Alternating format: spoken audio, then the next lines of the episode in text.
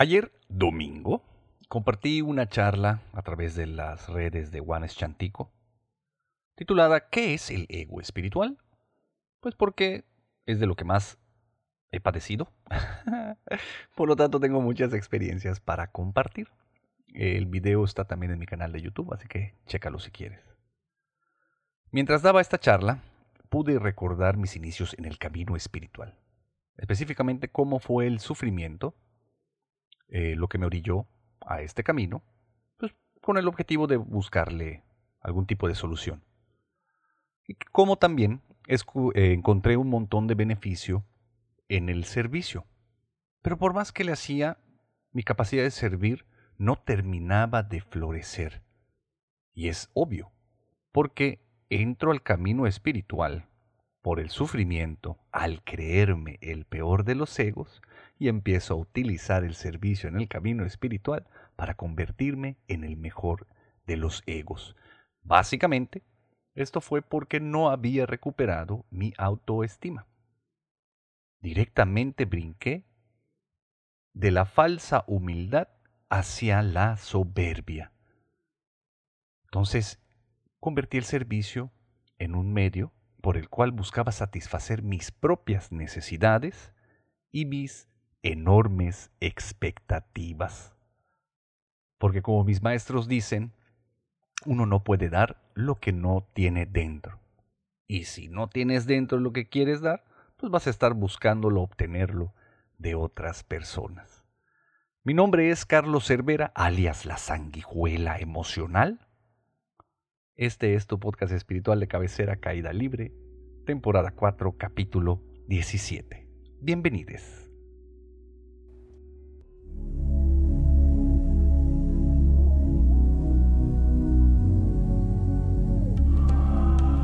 Bienvenidos todos a su podcast espiritual de cabecera, donde en medida de lo posible compartimos las enseñanzas, las experiencias y el acompañamiento de manera espontánea, en caída libre.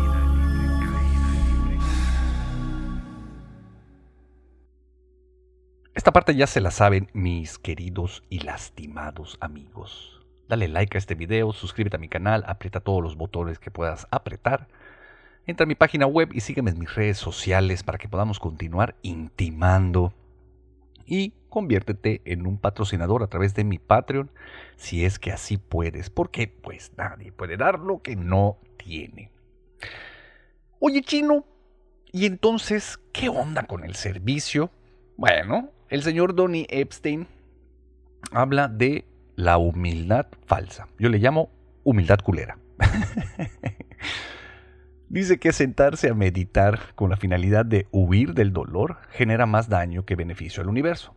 O sea que si tú lo que estás haciendo es jugar a la persona humilde, porque tratas de no intimar con las demás personas, porque entrar en relación con el mundo, con la vida y con la demás gente te causa dolor, entonces si tú en ese estado quieres servir, por ejemplo utilizando la meditación, vas a estar mandando pura cosa culera al universo. Y es fácil de eh, explicarlo, no así de entenderlo, pero pues vamos a hacer el esfuercillo. Como ustedes saben, todo es energía vibrando a diferentes frecuencias. Por lo que podemos o no verlo, estamos conectados con todo y afectamos el campo energético con nuestra vibración. Ahora, vibrar alto es pedirle a tu verdadero ser el cual existe más allá de los condicionamientos, de las creencias, de la ilusión del yo, que ocupe el lugar que le corresponde. Este verdadero ser, en estado de unidad, se vuelca hacia el universo para rebosar su dicha. El verdadero ser emerge cuando salimos del estado de conflicto. Y mientras no salgamos del estado de conflicto, por mucho que querramos vibrar alto, Neni vibra alto, ¿no? esa falta de conciencia, esa falta de congruencia y esos bajos niveles de vibración están afectando el resto del hacer de la red. Entonces, muchas personas, yo he estado ahí muchas veces y nuevamente cada vez que me apendejo, creíamos que el verdadero ser era el ego bonito la parte bonita del ego.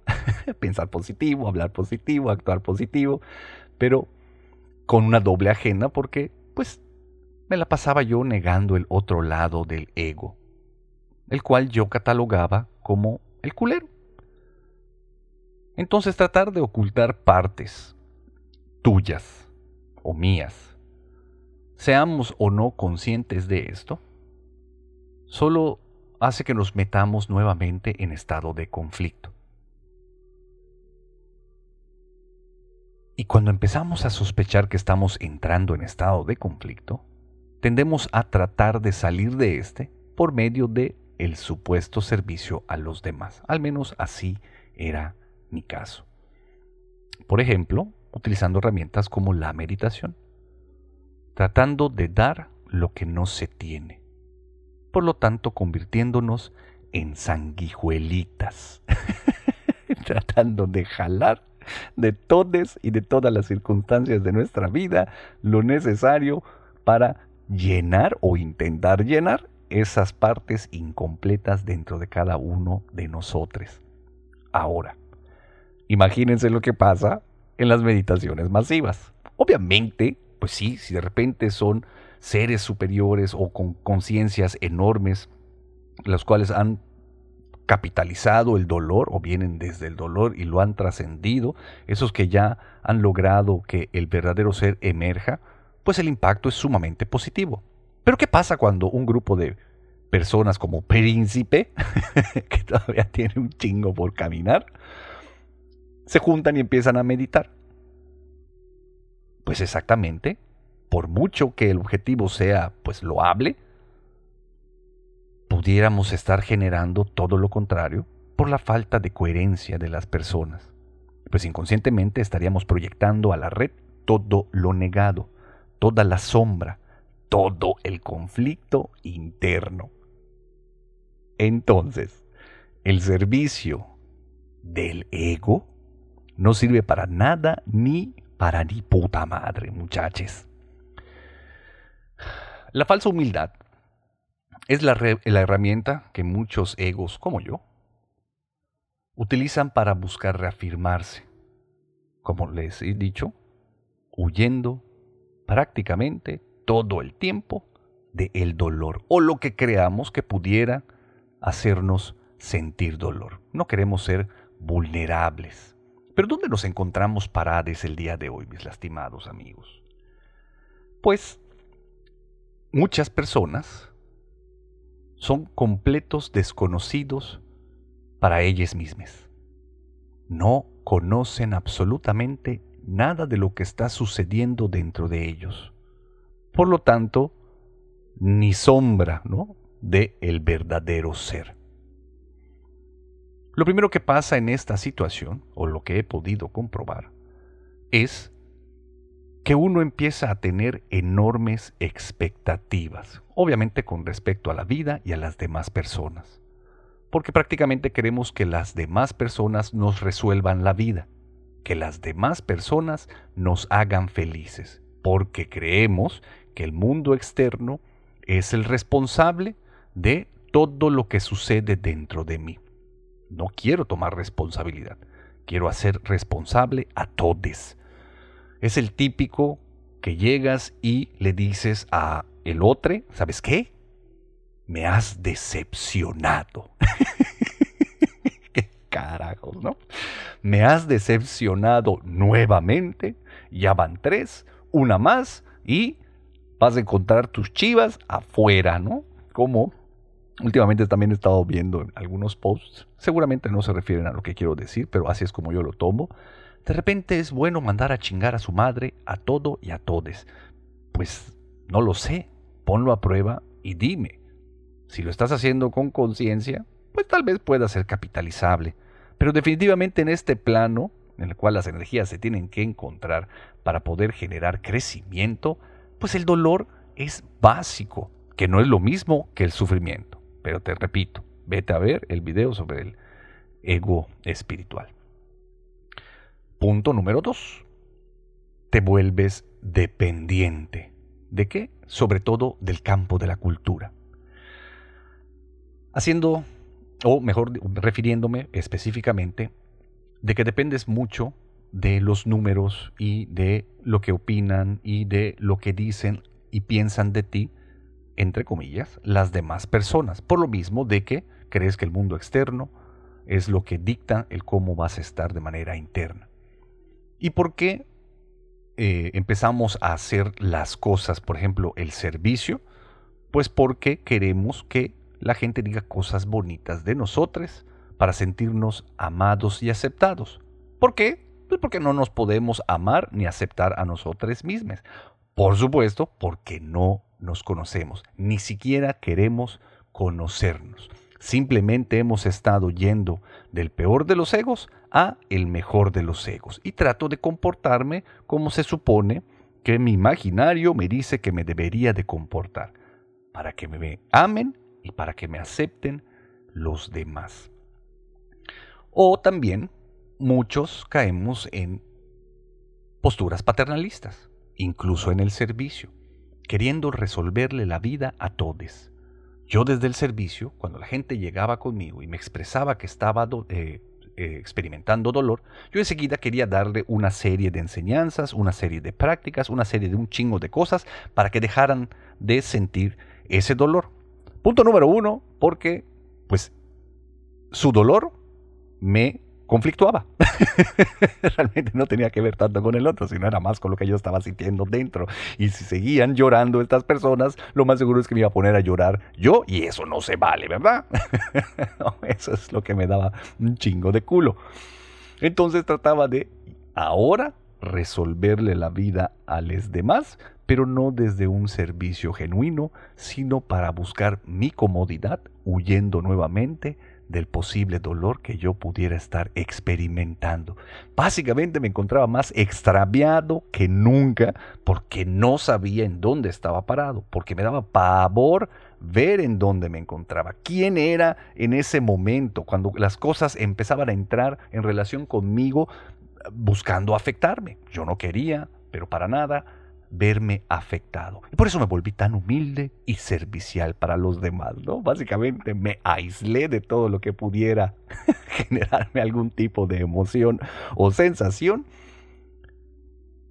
pero no con la finalidad de conocerme, no con la finalidad de voltear la mirada hacia mí mismo, sino más bien para entrar en un estado de pasividad y entumecimiento no quería que nada me tocara de lo que estaba ahí afuera.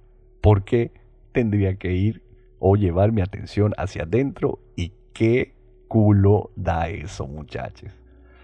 Pero para no alargarnos tanto, ¿cuál pudiera ser la solución a esto? Porque definitivamente, pues sí necesitamos continuar sirviendo. Yo se los he dicho todo el tiempo. Tú me has dicho, chino, que el servicio es útil para diluir el ego. Es correcto, pero hay que hacerlo todo, no solo el servicio, todo, cada instante de nuestra vida, intentar que lo que suceda a través de nosotros esté siempre acompañados de la conciencia, que yo esté presente con la atención en donde tiene que estar. Si es afuera, es para utilizarlo como espejo y regresarme hacia adentro.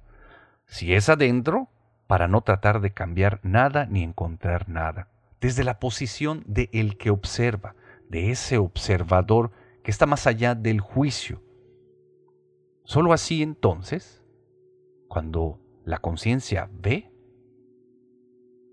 se puede descubrir qué es lo que hay dentro de cada uno de nosotros, qué es lo que eh, la vida nos está trayendo como regalos, para poder capitalizarlo.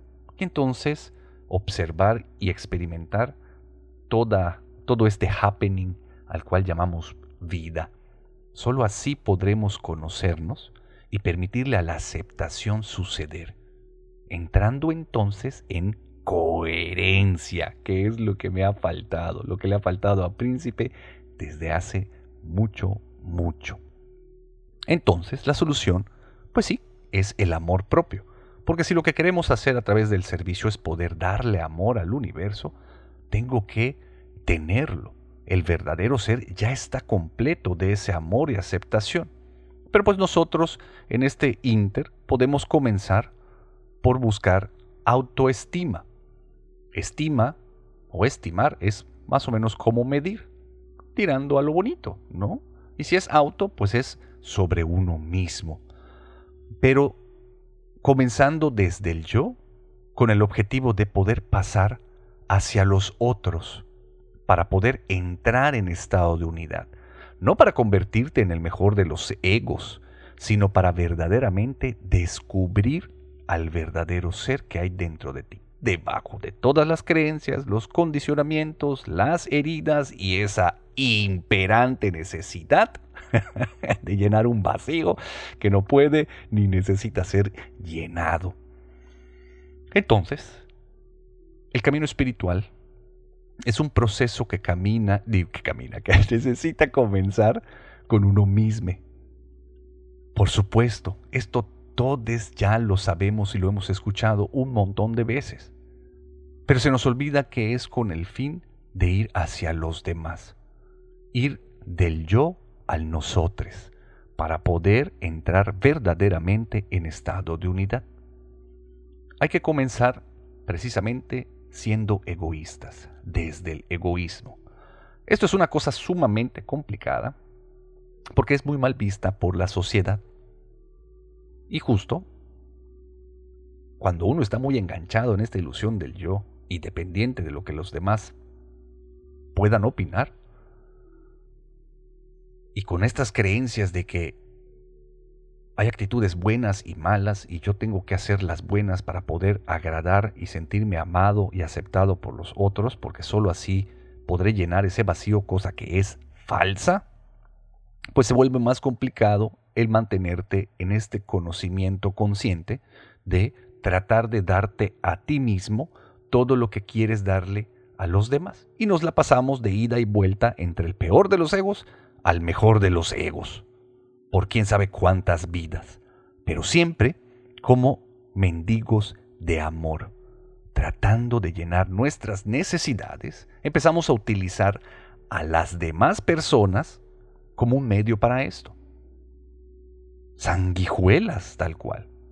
Ya sea desde el, entre comillas, servicio o desde la rebeldía, mandando a chingar a su madre a todo. Por eso uno tiene que aprender a amar su soledad. Hay que entender de una buena vez que todos los egos nacen y mueren soles. Pero si nos damos a la tarea de aprender a amar nuestra soledad, de aprender a utilizar esos momentos para el autoconocimiento, con el objetivo de poder descubrir el amor propio, vamos a cambiar esos tres eh, esas tres cosas que descubrí para convertirlas en algo que se alinea más hacia la expansión. En lugar de estar uno con enormes expectativas, dependientes de todo lo demás, empezaríamos a hacernos responsables, viendo a los demás como espejos, pero sin juicio, con la posibilidad entonces de experimentar a esas otras conciencias encontrar esos puentes de unión y conexión y sentirme conectado con todo. No yo, no el ego, no convertirme del peor al mejor de los egos, sino que cuando el verdadero ser comienza a emerger una vez que he salido del estado de conflicto. Dos, dejo de ser dependiente. Tomo esa responsabilidad sabiendo que mi mundo interno es lo que está generando el mundo externo y no al revés en esa situación pudiera cambiar la perspectiva que tengo sobre el dolor y entonces ver todos esos regalos que la vida me trae a través del dolor para poder crecer cada vez más. Y dejaría de ser paternalista o buscar el paternalismo en los demás.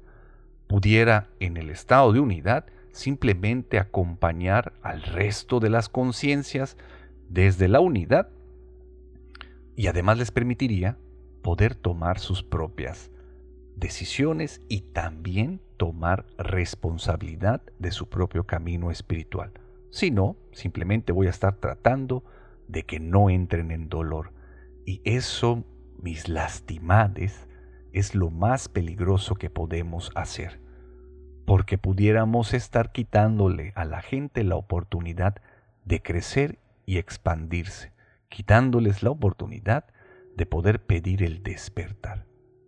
Entonces, como tarea te dejo. Comienza a amar tu soledad. Para eso está la entrada del podcast número 6 de la temporada 4 que titula precisamente Ama tu soledad. Anda a darle otra escuchada si es que ya lo escuchaste. Y empieza nuevamente tu camino espiritual desde el yo, desde el egoísmo, pero ahora sabiendo que tendrás que ir a entrar en estado de unidad, del yo al nosotros. Va a ser un proceso en el cual te invito a que comiences a buscar darte todo eso que quieres darle a los demás. Para eso está el onanismo consciente. Escúlcate el monedero, muchache. ¿Por qué? Imagínate que todo el tiempo decimos que queremos hacerle el amor a las personas, cuando uno mismo ni siquiera ha logrado amarse realmente. Vamos ahí con nuestros migajitas como sanguijuelitas, utilizando al otro incluso en el nombre del amor. El unanismo consciente te dará la oportunidad de aprender a amar tu cuerpo físico y quien va siendo momento a momento a través de esta práctica. Les repito, conscientemente. También está la práctica del espejo. Esta la practico muchísimo, la aprendí en una certificación de yoga en Chandrika Yoga, el mejor, la mejor escuela de yoga de Yucatán, se las recomiendo. Eh, esta práctica del espejo es simplemente pararte frente al espejo para poder experimentar lo que estás viendo enfrente y también que la oportunidad de decirte cosas muy bonitas eh, sea aprovechada. Yo recuerdo cómo en mi adolescencia el irme a cortar el cabello era una experiencia sumamente traumática, porque como no me conocía y me daba culo el ver, y más o menos sospechaba que yo era el peor de los egos, pues estar frente a mi propio reflejo durante todo el tiempo que duraba el corte de cabello era insufrible para mí.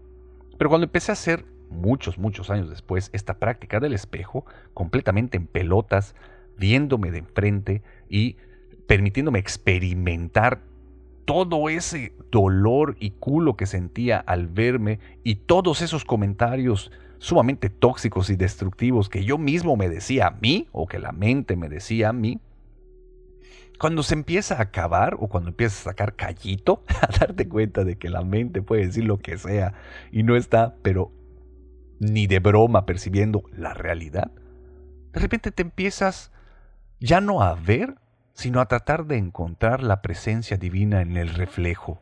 Y créanme que la van a encontrar y van a sentir un amor que solo el verdadero ser te puede regalar. Así que traten de hacer esta práctica del espejo tanto como puedan. Y entonces, busquen el servicio y la oportunidad de servir con mucha conciencia. Vean si la están utilizando, como en mi caso, para ir del peor de los egos al mejor de los egos. Si realmente todo lo que estoy buscando hacer por los demás, entre comillas, no es más que el tratar de salirme de mí mismo, no es más que tratar de ser aceptado y amados por los demás, porque encuentro valor en eso. Háganlo con conciencia, no para cambiarlo sino para que una vez que veas en dónde estás parado, la aceptación pueda suceder. Y después de la aceptación, que ahí es donde encontramos la verdadera libertad, podamos clamar por más, claim for more, exigir el poder realmente emerger como ese verdadero ser y no necesitar de la falsa humildad sino simplemente reconocer que hoy todavía no eres quien estás destinado a ser cuando entres en unidad con la energía divina que compone el resto del universo. Pero no me creas nada. Ponlo todo a prueba. Y por favor, dime qué tal te va. Mándame todos tus comentarios o dudas a mi correo yo soy arroba carloservera.com. Comparte este podcast, vuelve a escucharlo y nos vemos muy pronto. Bye. Este podcast fue patrocinado por un chingo de gente chingona. Los amo profundamente y bendigo enormemente su existencia. Muchas gracias por todo. Este podcast ya se acabó.